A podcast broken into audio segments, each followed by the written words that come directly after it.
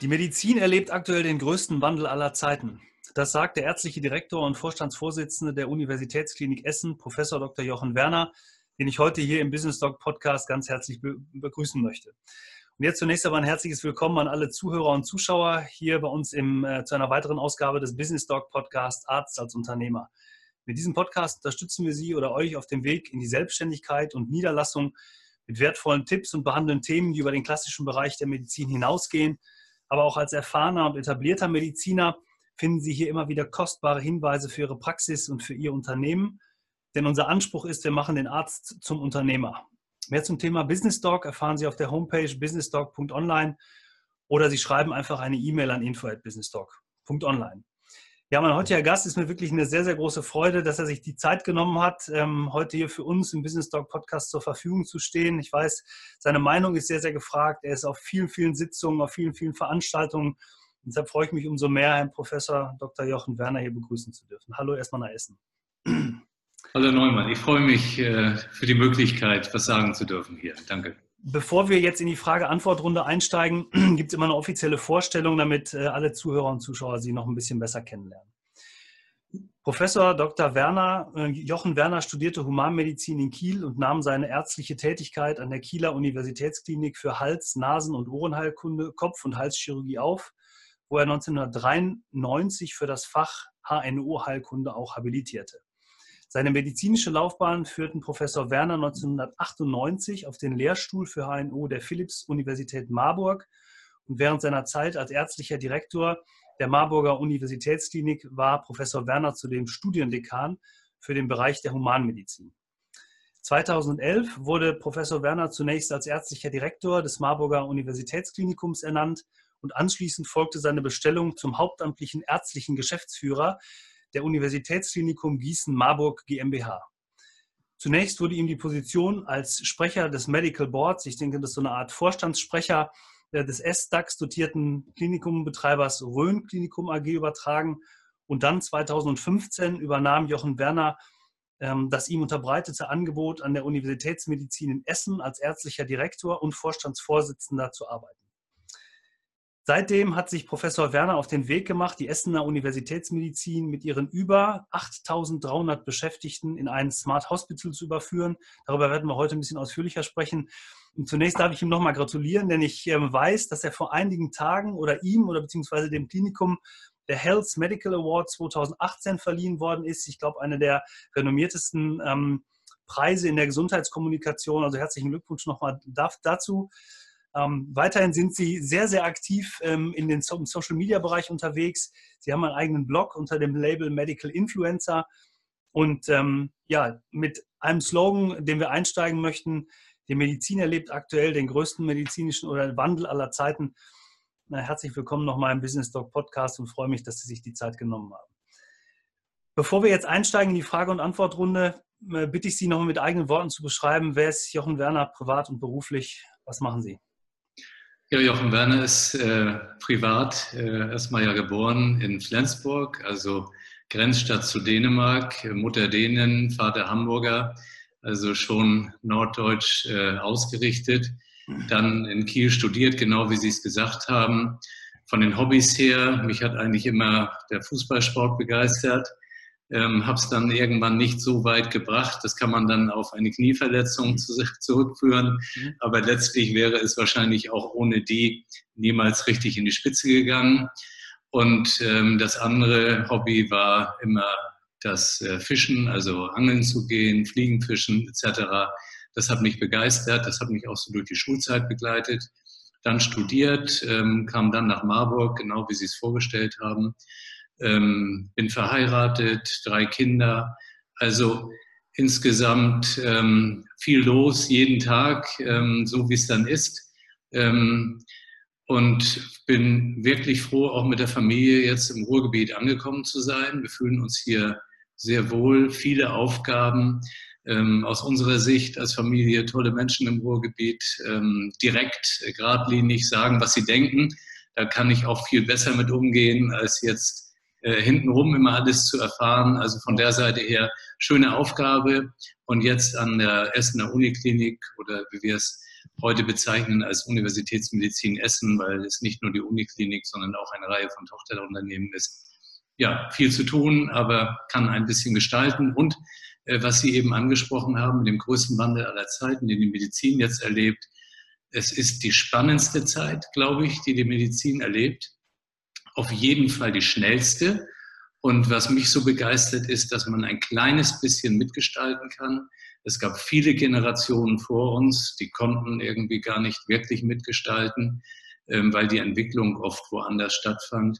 Und heute liegt es, glaube ich, an uns allen, ähm, auch ein bisschen mitzugestalten. Äh, Und dafür bin ich froh. Das äh, hört sich sehr, sehr schön an. Ich habe noch eine Frage zum, zum privaten Umfeld nochmal. War das immer oder beziehungsweise zu Ihrer beruflichen Laufbahn, war das immer so geradlinig für Sie? Weil wenn man den, wenn man den Text liest und das hört, was Sie sagen, dann hört sich das so an, als wenn Sie immer schon in die Medizin wollten und auch diesen Weg beschreiben wollten. War das so? Also geradlinig äh, kann man nicht sagen. Äh, es gab deutliche Höhen und auch Tiefen. Ähm, dann kann man hinterher natürlich immer feststellen, dass es gut ist, diese Tiefen durchlebt zu haben. Die waren nicht immer so prickelnd. Also äh, Medizin wollte ich sehr früh machen, also als äh, Fach. Das hat mich sehr früh schon als Kind, ich war immer so ein bisschen kränkliches Kind mhm. ähm, und bin dann immer von dem einen Arzt zum anderen irgendwie gegangen. Dadurch habe ich die Medizin so ein bisschen kennengelernt, hat mich auch schon fasziniert und ähm, hatte aber noch nicht so wirklich begriffen, wie es umzusetzen ist. Deswegen insgesamt bin ich, ich denke auch, das kann man immer äh, auch als Beispiel äh, nennen. Ich bin dreimal sitzen geblieben, mhm. äh, mit vielen Gründen, die es dafür immer sicherlich gibt, aber äh, was auch anderen Mut machen kann, ähm, weil ich glaube, dass jedes einzelne Schicksal eines Sitzenbleibens oft gute Gründe hat und die werden dann manchmal in den Hintergrund gestellt, weil vielleicht auch die Eltern unzufrieden sind. Mhm. Aber ich sage immer nicht so schnell die Hoffnung aufgeben. Manche entwickeln sich ein bisschen später und ich glaube, da kann ich auch als Beispiel für herangezogen werden. Mhm. Ich wollte dann immer an eine Uniklinik gehen. Ich wollte ähm, Universitätsmedizin betreiben. Ich wollte aber auch Forschung betreiben und Lehre betreiben. Und äh, das konnte ich da eigentlich nur finden. Und das war so der rote Faden mhm. mit allen möglichen Abweichungen, die man dann durchlebt. Mhm. Aber Ziel war immer Uniklinik. Sehr schön. Ähm, jetzt haben Sie das äh, im Grunde so im Nebensatz gesagt, dreimal sitzen geblieben. Ähm, das ist in, in dem Moment wahrscheinlich nicht so einfach wegzustecken, auch für einen jungen Menschen nicht, weil gerade weil es in der Schulzeit gewesen ist. Ähm, es gibt immer unterschiedliche Motivationen, warum man sich selbst wieder aus so einer, ich nenne es jetzt mal, äh, tieferen Phase wieder rausholt. Ähm, ich weiß aber auch, ich habe gehört oder ich habe mir, ähm, ich habe mich im Vorfeld auch ein bisschen mit Ihnen beschäftigen dürfen. Sie haben dann in der Oberstufe sogar ein Lateinbuch geschrieben, das, das ähm, dann auch für die, ich glaube, Übersetzung von, von, von Cäsar herangezogen worden ist. Sie haben das Abitur danach, glaube ich, als einer der zweitbesten in der ganzen Schule oder des Jahrgangs absolviert. Also man sieht ja, da ist die Motivation in Ihnen da gewesen hat das dann dazu geführt, dass da irgendwann Umbruch war und Sie gesagt haben, jetzt will ich es wissen, jetzt möchte ich auch ein bisschen mehr vom, vom Leben als einfach nur Abitur machen und dann mal gucken?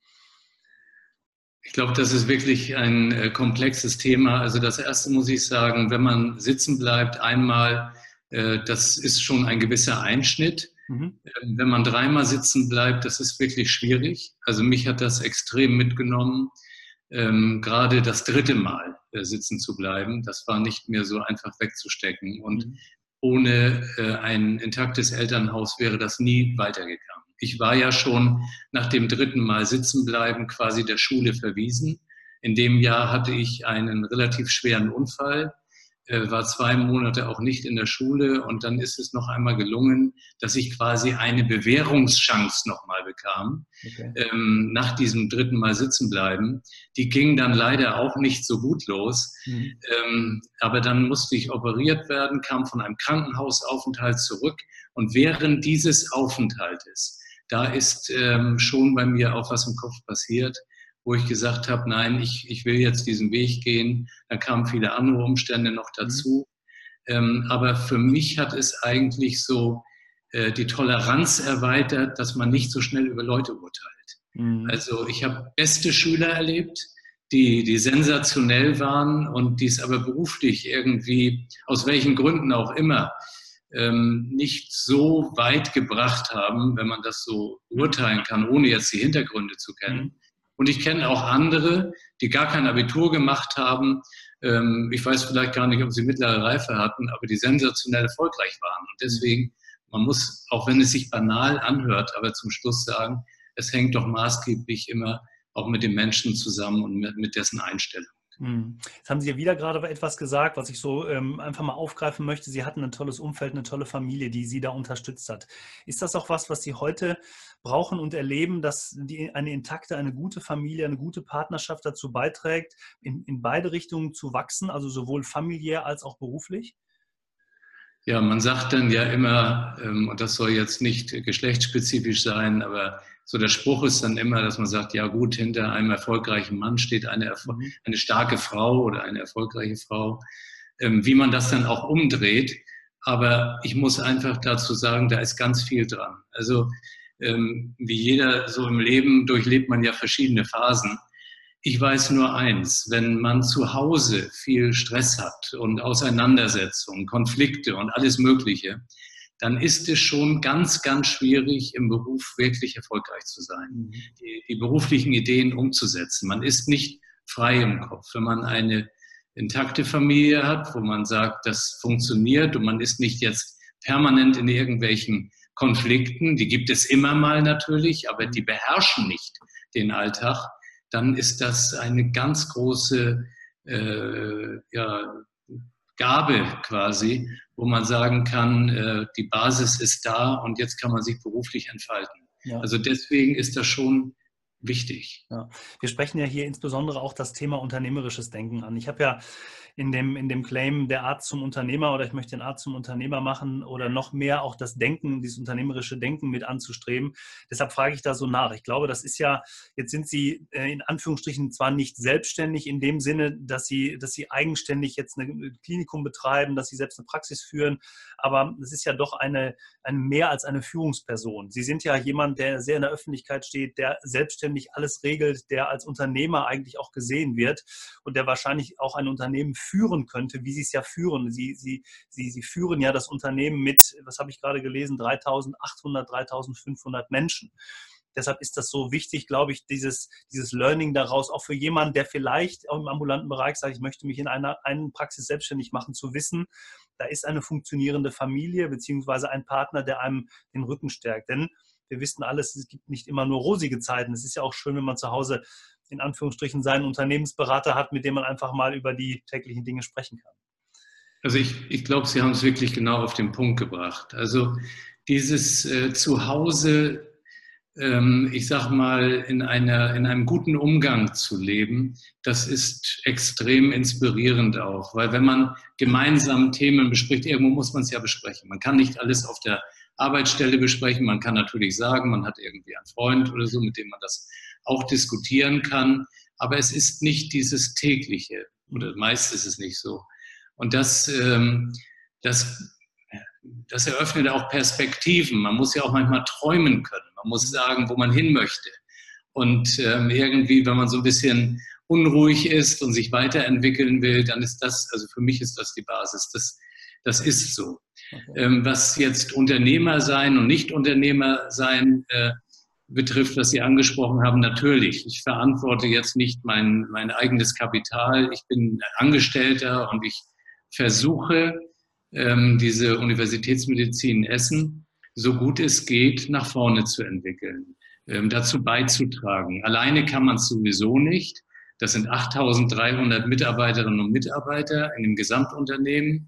Und natürlich, die kann man kaum kennen können. Mhm. Aber man kann schon, ähm, ich glaube, so ein paar Richtungen mit vorgeben. Und eine solche Richtung war eben, als ich vor drei Jahren ähm, nach Essen kam, dieser Weg zu sagen, wir wollen die Digitalisierung aufgreifen und wir wollen das Essener Klinikum eben in ein Smart Hospital überführen. Das ist so der Punkt. Und darum rankt sich dann ganz viel.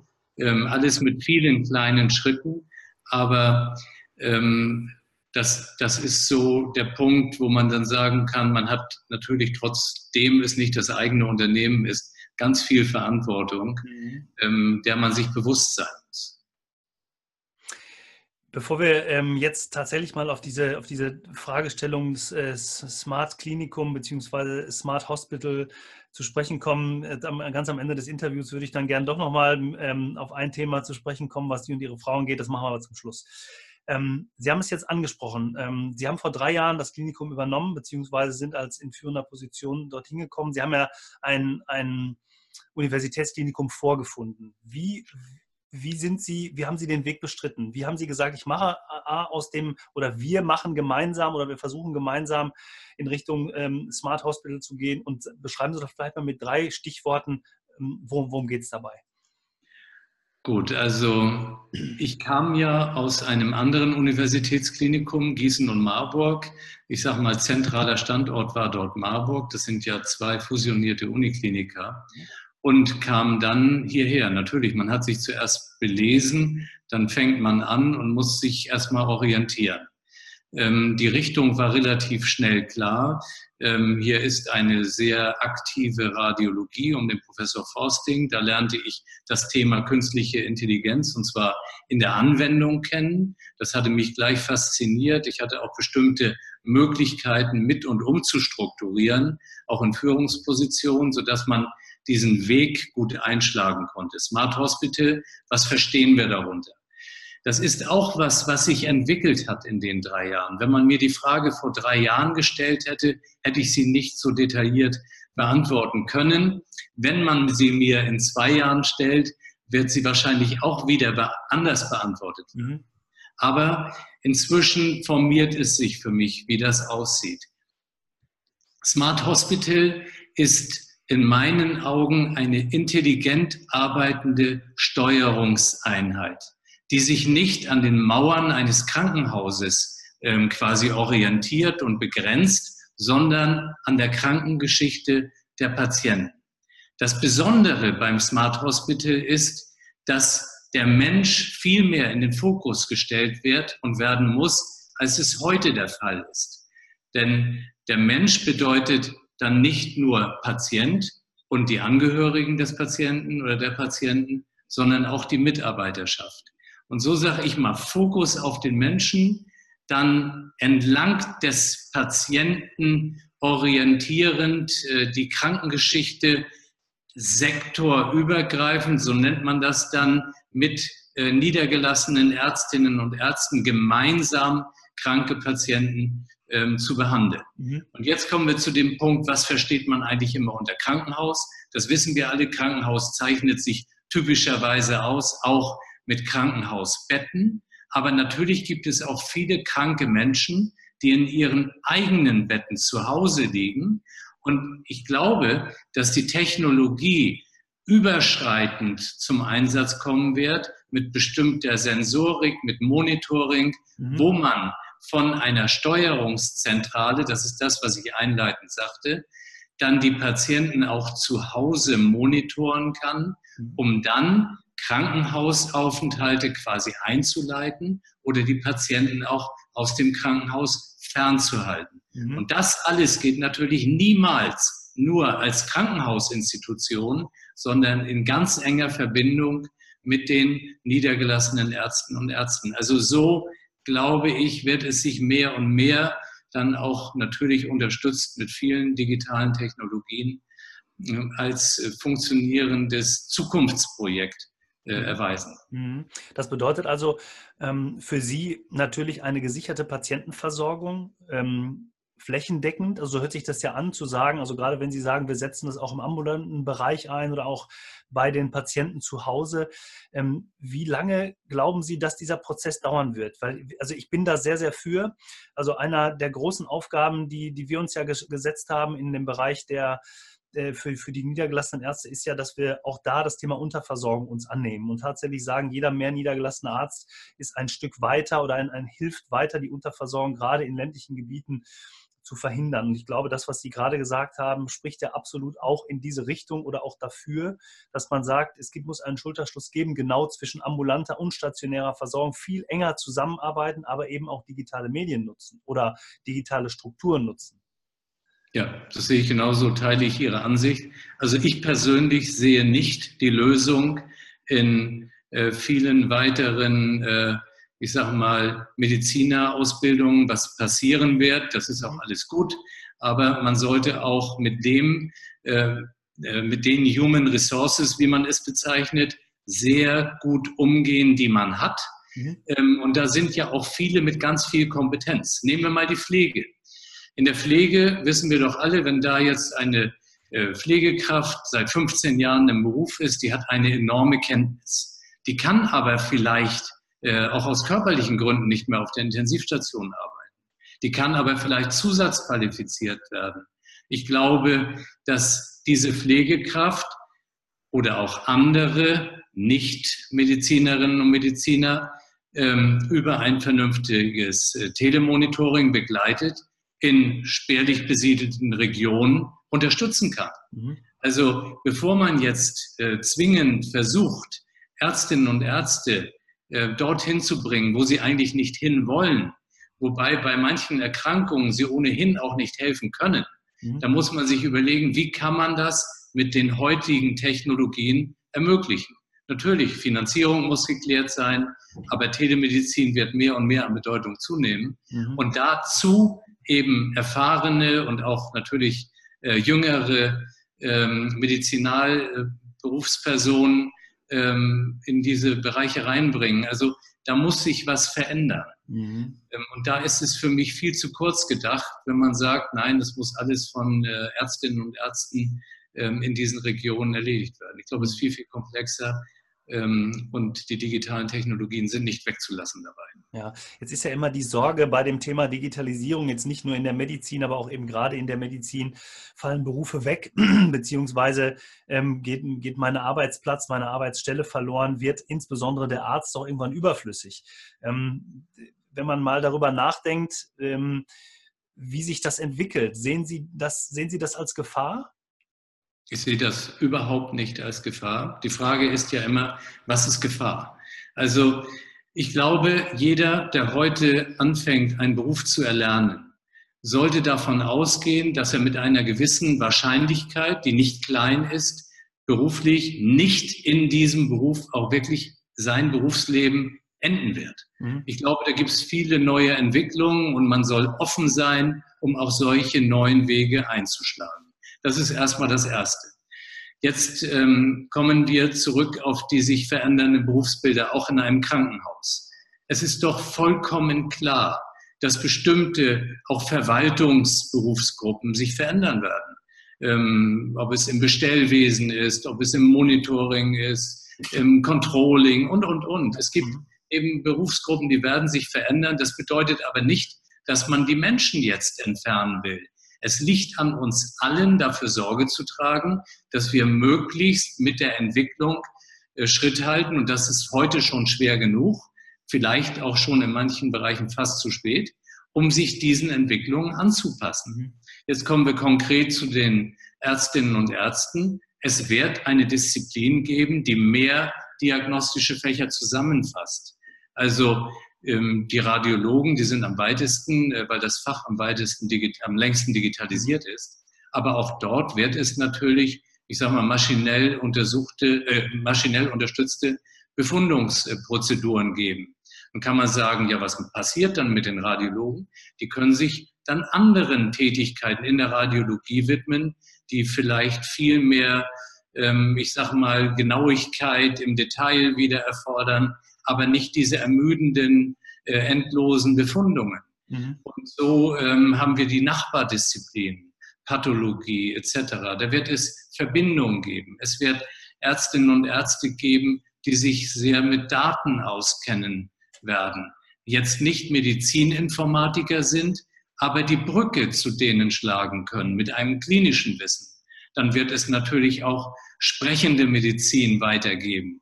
Aber die sprechende Medizin, die wird genauso wie die diagnostische Medizin auch durch Maschinen ersetzt oder ergänzt werden, nicht ersetzt, mhm. ergänzt werden. Und man weiß ja heute schon, dass sich auch bestimmte, ähm, ich sag mal, äh, bestimmte Patienten, die psychische Erkrankungen haben, einer Maschine manchmal eher anvertrauen als einem äh, ärztlichen gegenüber. Da kommt es doch darauf an, wie kriegt man diese Information in das medizinische Wissen rein. Also all diese spannenden Entwicklungen. Und dem kann man jetzt aufgeschlossen sein und sagen, toll, wir leben in einer Zeit, wo ich vielleicht mitgestalten kann. Oder man kann sagen, was passiert bloß mit meinem Berufsbild? Was passiert mit meiner Fachgesellschaft? Die Fachgesellschaft, da verändern sich vielleicht die Grenzen. Ich glaube, das ist nicht sehr zukunftsorientiert. Und deswegen sehe ich das Ganze als absolute Chance, aber auch als Verpflichtung für uns, dass wir uns um die Zukunft der verschiedenen Berufsdisziplinen in diesen Krankenhäusern kümmern. Mhm. Ja, äh, bin ich absolut Ihrer Meinung.